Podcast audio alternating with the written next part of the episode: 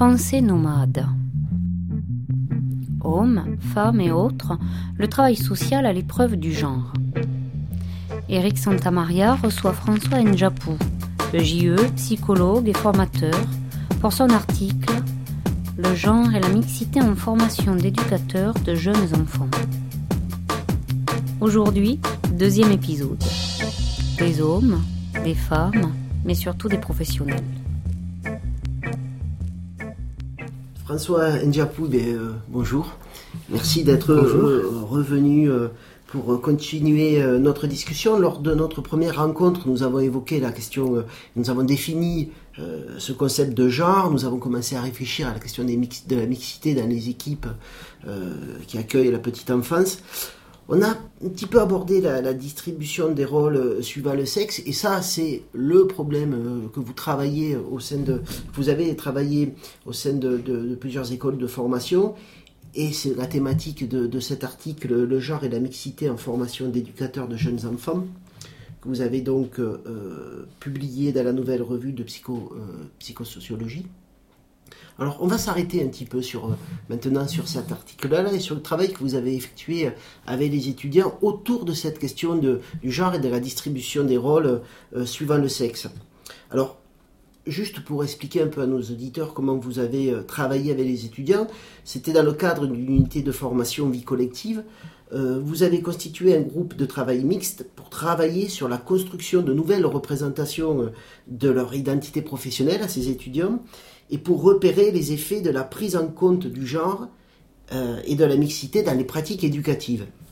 Alors c'était un petit peu mené en trois temps. Vous avez commencé à travailler avec eux sur la description de situations, vous avez travaillé sur le repérage des ressentis autour de ces situations, et puis vous avez essayé de les analyser avec eux. Mais euh, comment, je voudrais d'abord savoir comment les, étudiants ont réagi à cette proposition quand vous leur avez dit ben, on va se mettre autour d'une table pour voir qu'est-ce que c'est qu'être un homme ou qu'être une femme euh, sur ce lieu professionnel. Alors, euh, peut-être que du coup, c'est important de, de, de, resituer un petit peu ce, dispositif dans le contexte général dans lequel il s'est inscrit, puisqu'il s'est inscrit institutionnellement hein, dans le cadre d'un projet institutionnel mené par, euh, par le centre de formation dans lequel, euh, dans lequel je travaillais. Euh, donc, les étudiants ont, d'abord été sollicités par, par l'ONICEP, dans le cadre effectivement des plans d'action État-région pour développer la, dimension de la, la dimension du genre et de la mixité dans les politiques publiques et du coup sollicités sur le fait, sur la place de, des hommes dans dans la petite enfance. Et euh, à travers cette sollicitation, euh, nous avons mis en place, donc avec, avec plusieurs collègues, nous avons mis en place un groupe de travail spécifiquement sur les étudiants masculins. Alors on avait pris les étudiants de première année, de deuxième année, de troisième année, de cours d'emploi, ce qui nous permettait de constituer un groupe. Ils arrivaient à être. Ils étaient 12. Ah, quand même. 12, c'était quand même euh, un groupe euh, important, hein, un groupe euh, restreint, au sens de foot, presque, une équipe de foot. Presque une équipe de foot, plus. avec un remplaçant. Avec un remplaçant. et et du coup, l'idée, c'était, c'était un peu à, l'instar de, des années 60, des consciousness groups, vous savez, c'est les groupes de prise de conscience de femmes sur leur, leur place. Et du coup, nous, nous on était dans, un peu dans, ce, dans cette proposition-là, c'est-à-dire comment euh, dans, une, dans une position minoritaire, euh, les hommes peuvent parler de leur place spécifique euh, dans la formation. Donc ça nous a permis, ça a permis vraiment de, délier les langues sur aussi bah, comment, les étudiants masculins vivaient leur, place d'étudiants à travers les enseignements, à travers les enseignements théoriques, à travers leur place dans les stages, le rapport avec avec les parents, le rapport avec les enfants, euh, les choix et les motivations aussi pour. Euh, euh, donc c'était un groupe qui était qui a duré un certain temps. Hein, et mais rapidement en fait, comme la thématique était, on se cherchait au niveau, au niveau conceptuel aussi. On parlait à la fois de mixité, de parité, d'égalité. Et rapidement, le, groupe d'étudiants a souhaité intégrer aussi des étudiantes dans cette, dans cette thématique-là. Et donc, du coup, ça nous a amené à, à nous dire que c'est peut-être important que cette thématique-là, elle soit traitée avec l'ensemble des, des étudiants et du coup dans les contenus de la formation. Donc, on a d'abord introduit dans le cadre de l'UF 7, qui était l'UF culture professionnelle, un petit module sur cette question-là. Euh, où les étudiants sont allés euh, interviewer différentes associations, des EJE euh, masculins sur le terrain pour savoir effectivement quelle était la place des hommes dans les structures d'accueil de la petite enfance et leur position, leur place. et, et puis donc du coup, on a introduit aussi dans le cadre de l'UF4, donc ça c'est le travail en particulier que j'ai mené avec des collègues euh, de, de, l'unité de, de, de formation vie collective, on s'est dit on va construire un dispositif euh, en lien avec la formation, puisque c'était dans le cadre euh, de la validation de, l'UF4 autour d'un journal de bord. on a qu'on a introduit ce, ce, dispositif et on a décidé de travailler sur la dynamique, la dynamique individuelle et groupale, euh, euh, entraîné par euh, ce, dispositif spécifique. Tout à fait. Par l'arrivée des jeunes filles qui, qui vont, dans un premier temps, faire que chacun va un peu se recroqueviller sur des, des revendications de différenciation sexuée. dans un premier temps, on, se définit en tant qu'homme ou femme. Alors, il y, a par exemple ce garçon, vous racontez dans l'article, qui, qui, était en stage et on lui fait le reproche en stage d'avoir des gestes trop virils envers les, envers les enfants. Et du coup, lui, il, va se défendre en mettant en avant cette virilité. Il, va, il dit euh, J'ai ma manière de faire, je vais pas faire au féminin. Je suis pas une fille, quoi. Alors, donc, dans un premier temps, quand vous les mettez ensemble, ils ont besoin de se rappeler qui ils sont. Voilà. Je suis un homme ou je suis une femme. Je, crois que au, au, tout début, enfin, c'est tout le processus de, de, formation, il est, euh, il est là aussi. C'est-à-dire qu'on a besoin de, de s'identifier à ce qu'on connaît déjà, c'est-à-dire aux assignations qu'on peut avoir déjà, c'est-à-dire aux stéréotypes aussi qu'on a déjà, qui nous ont construits, parce que les stéréotypes, ça nous construit aussi au départ, hein, euh, ces représentations. Et donc du coup, euh, au départ, effectivement, euh, eh bien, oui, oui, je, suis, je suis un homme, c'est-à-dire que oui, il y a une revendication un peu liée, au, liée au stéréotype de genre, j'ai envie de dire.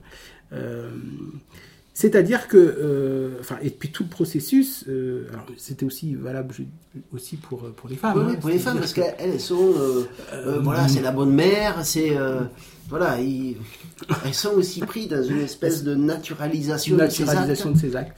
Et, et c'est en ce sens-là que tout le processus au départ, ça a été effectivement, je, je me revendique différent au niveau sexué, mais j'expérimente quand même euh, quelque chose de l'ordre du, euh, découplage euh, entre la masculinité et la virilité. Parce que c'est aussi le groupe, vous prenez cet exemple de, de cet étudiant,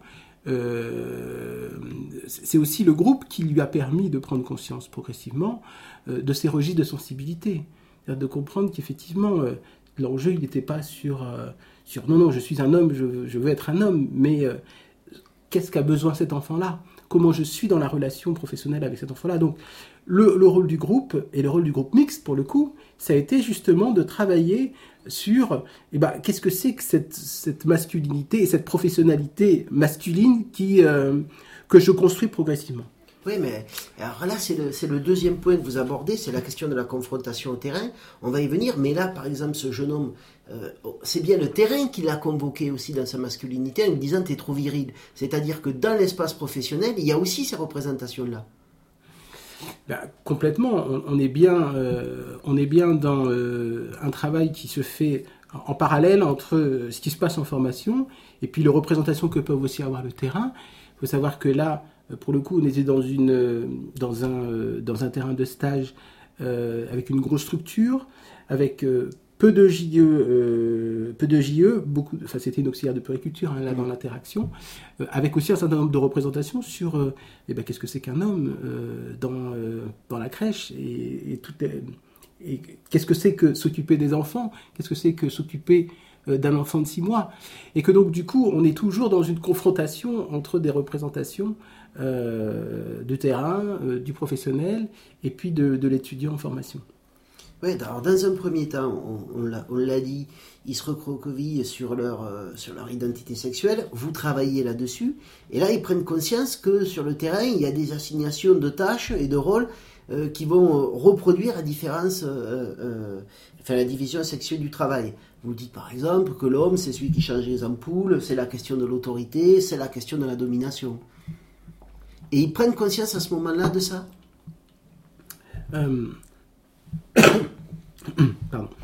Euh, C'est-à-dire que le, euh, on, a, on, avait, on a travaillé beaucoup, enfin, dans les, dans les cinq, cinq étudiants masculins, il y en avait un qui était délégué. Et du coup, dans, dans une des.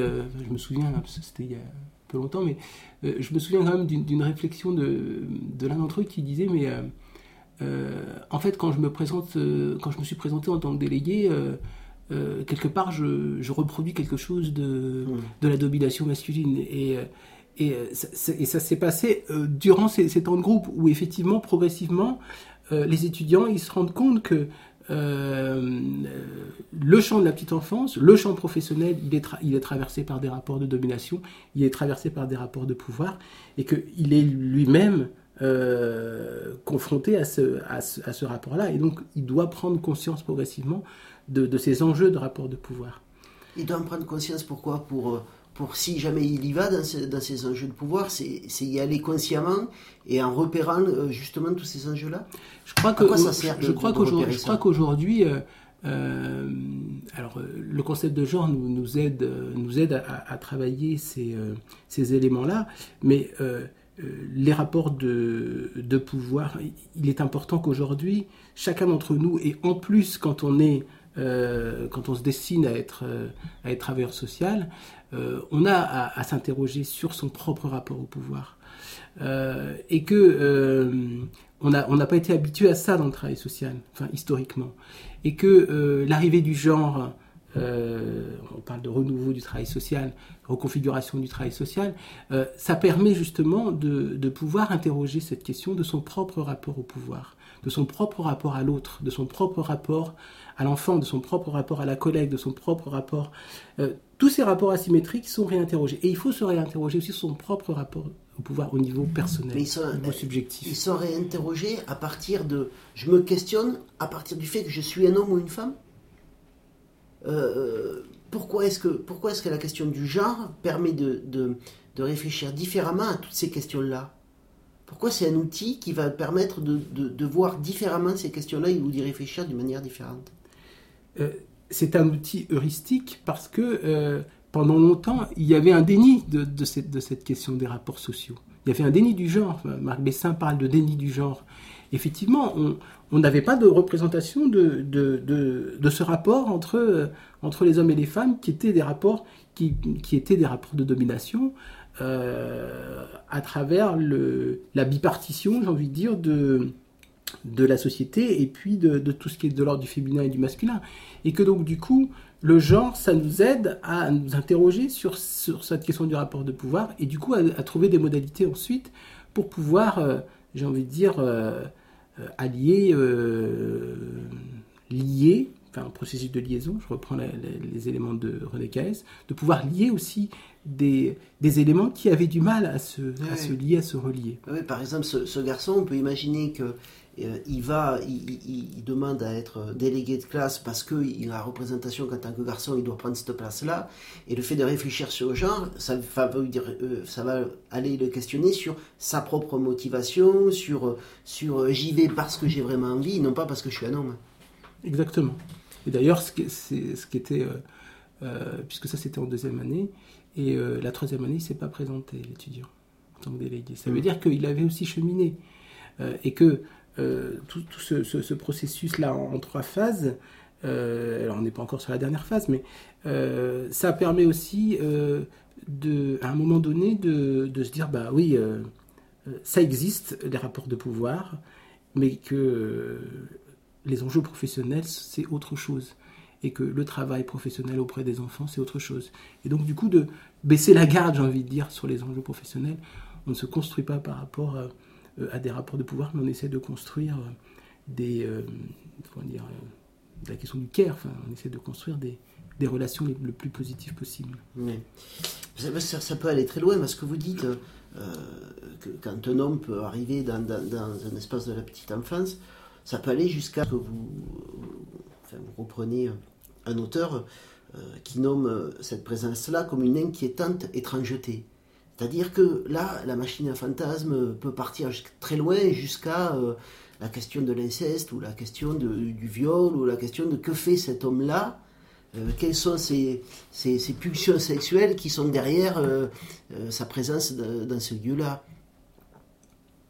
Tout à fait. Alors ça, c'était, ça a été un peu la, ce qu'on a essayé de qualifier comme la deuxième phase du processus, et de la dynamique de groupe. cette phase de, de l'ambivalence dans la rencontre entre les sexes. C'est-à-dire que les rapports de pouvoir sont toujours traversés par des rapports pulsionnels, par des rapports affectifs. Euh, et euh, d'autant plus, j'ai envie de dire, euh, quand on travaille dans le champ de la petite enfance. Denis Mélier disait l'enfance est un piège à pulsion.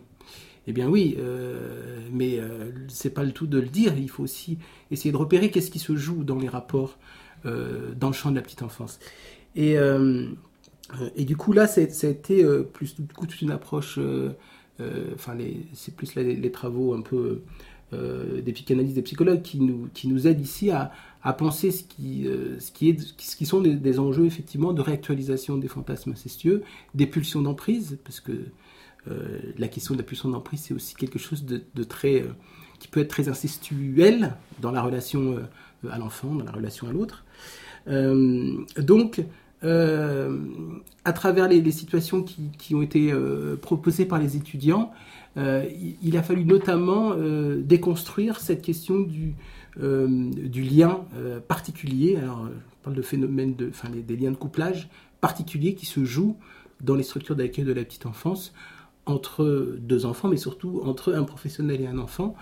les phénomènes de chouchou, les phénomènes de bouc émissaire, qui sont, j'ai envie de dire, le lot commun du travail aujourd'hui euh, des professionnels de la petite enfance, mais qui nécessite qu'on euh, réinterroge et qu'on interroge ce, type de relation euh, à l'aune de la question du genre, à l'aune de la question du care, pour essayer de comprendre bah, qu'il y a des enjeux aussi très affectifs, très archaïques dans le travail social, enfin dans, cette relation particulière euh, du, travail social et de la petite enfance en particulier.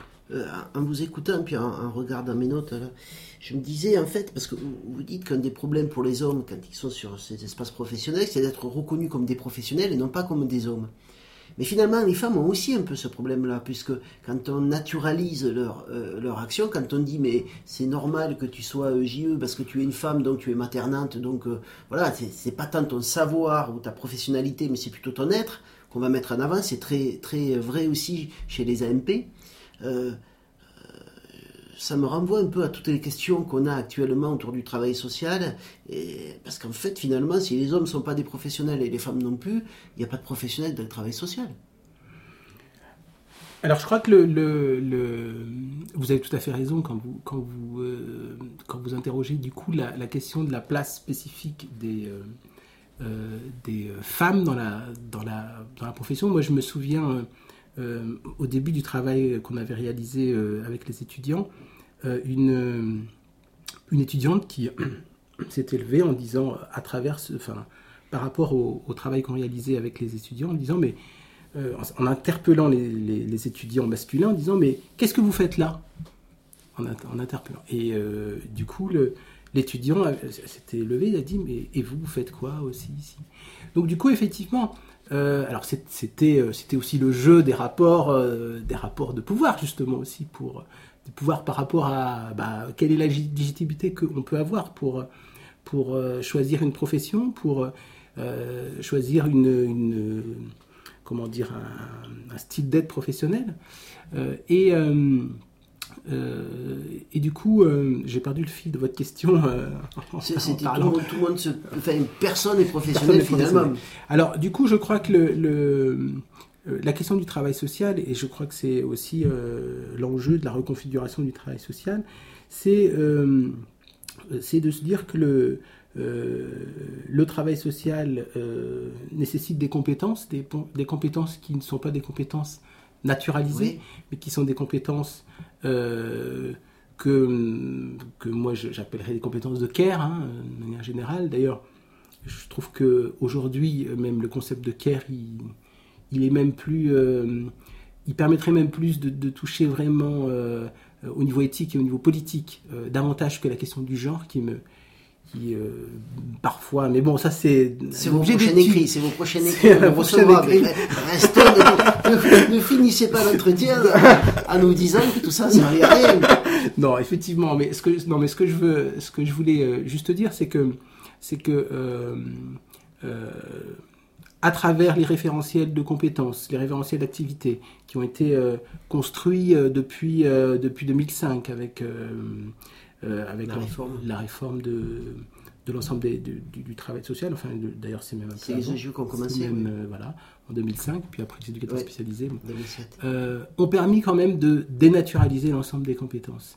Et du coup, d'aider aussi les professionnels à s'appuyer sur des éléments qui ne soient pas des, des, éléments liés à leur identité propre, liés à leur à, euh, à, la, nature, c'est-à-dire au fait d'être un homme ou d'être une femme. Et donc, du coup, ça, ça a vraiment aidé euh, l'ensemble des, professions à, à être garantir une légitimité par rapport euh, au travail social. Donc ça, c'est un mouvement positif. Aujourd'hui, la question du genre vient du coup nous donner aussi des spécificités sur le rapport spécifique entre les hommes et les femmes. et du coup, là, on a aussi à réinterroger euh, à l'aune de la question du genre, réinterroger ces rapports de pouvoir qui, qui existent. Euh, et, euh, et, donc du coup, le, l'enjeu qui me semble, qui me semble important aujourd'hui, c'est de pouvoir construire de pouvoir construire des pratiques professionnelles euh, auprès, euh, dans le champ de la petite enfance, mais aussi dans le champ du travail social, euh, qui permettent de garantir une place pour chacun des acteurs, une place j'ai envie de dire, garantir sa place en tant qu'homme, en tant que femme, en tant que... C'est un peu la troisième partie de, de, de, votre texte. le, bilan un petit peu de ces séquences, c'est que justement, les, les, étudiants autour de la table on arrive à travailler maintenant beaucoup plus sur les finalités éducatives plutôt que sur les, qualités liées euh, au fait d'être un homme ou une femme. Je crois que euh, effectivement le, la dernière phase ça a été euh, l'élaboration des liens, des liens de couplage, c'est-à-dire comment effectivement progressivement on se rend compte que on n'est pas simplement dans une relation d'aide, de dépendance, etc., mais on est dans une relation qui doit s'appuyer sur un cadre institutionnel, sur une, élaboration collective. Pardon. Donc du coup, ça, ça c'est euh, ce mouvement-là, euh, ça, permet aussi, ça, ça permet aussi de, de se recentrer sur euh, les éléments de la professionnalité, la construction de la culture professionnelle. Et, et du coup, les enjeux, liés aux gens, les enjeux liés aux enjeux d'exclusion, de confrontation, eh ben, s'estompent euh, pour laisser la place euh, à des éléments de compétences professionnelles, des compétences professionnelles qui s'appuient sur euh, les, éléments collectifs, c'est-à-dire le travail d'équipe, le travail institutionnel. Donc tout va bien, on est bien fait pour travailler ensemble, les hommes et les femmes. C'est une, une, très bonne nouvelle. Je, je, renvoie donc nos auditeurs à la lecture de votre, de votre article Le genre et la mixité en formation d'éducateurs de jeunes enfants qui est paru euh, dans le numéro 17 de la nouvelle revue de psychosociologie. Euh, je vous remercie, François Ndjapou. Merci à vous. Euh, et puis peut-être à plus tard sur d'autres perspectives. J'ai vu que vous avez pris rendez-vous avec nous autour de la question du cœur. On, on, vous retrouvera à ce moment-là. Merci beaucoup, à bientôt. Je vous remercie, à bientôt. C'était Pensez nomade. Sur le trottoir d'à côté. Sur le trottoir d'à côté.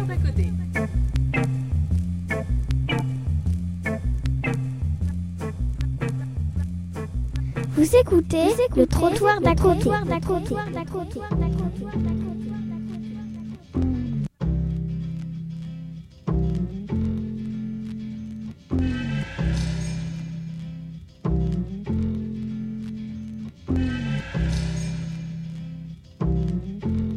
Le trottoir d'à côté.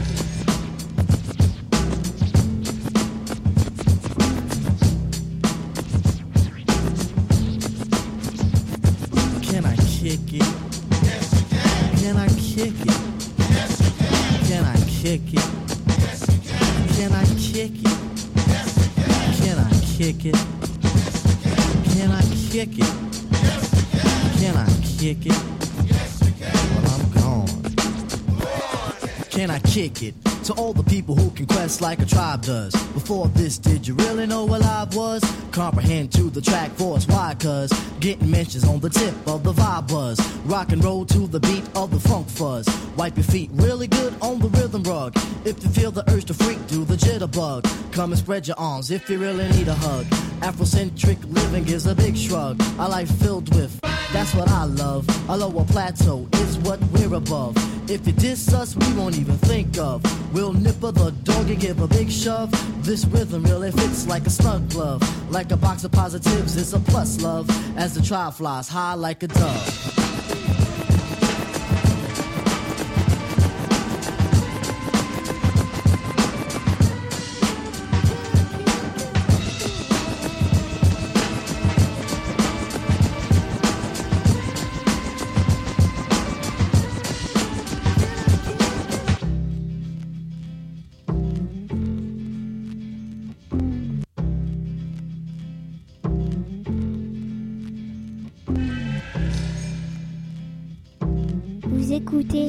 Trottoir d'à côté.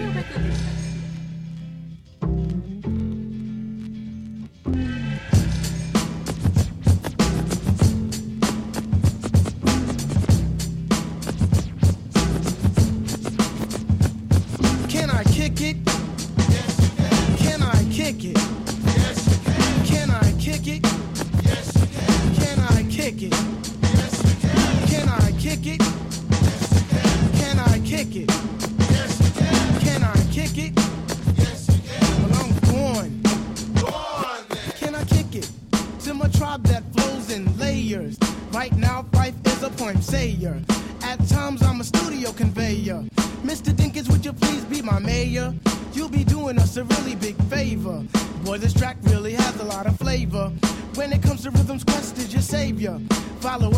Funky behavior.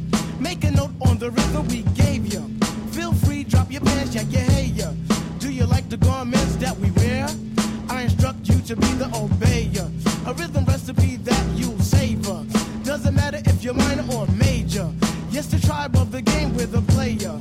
As you inhale like a breath of fresh air.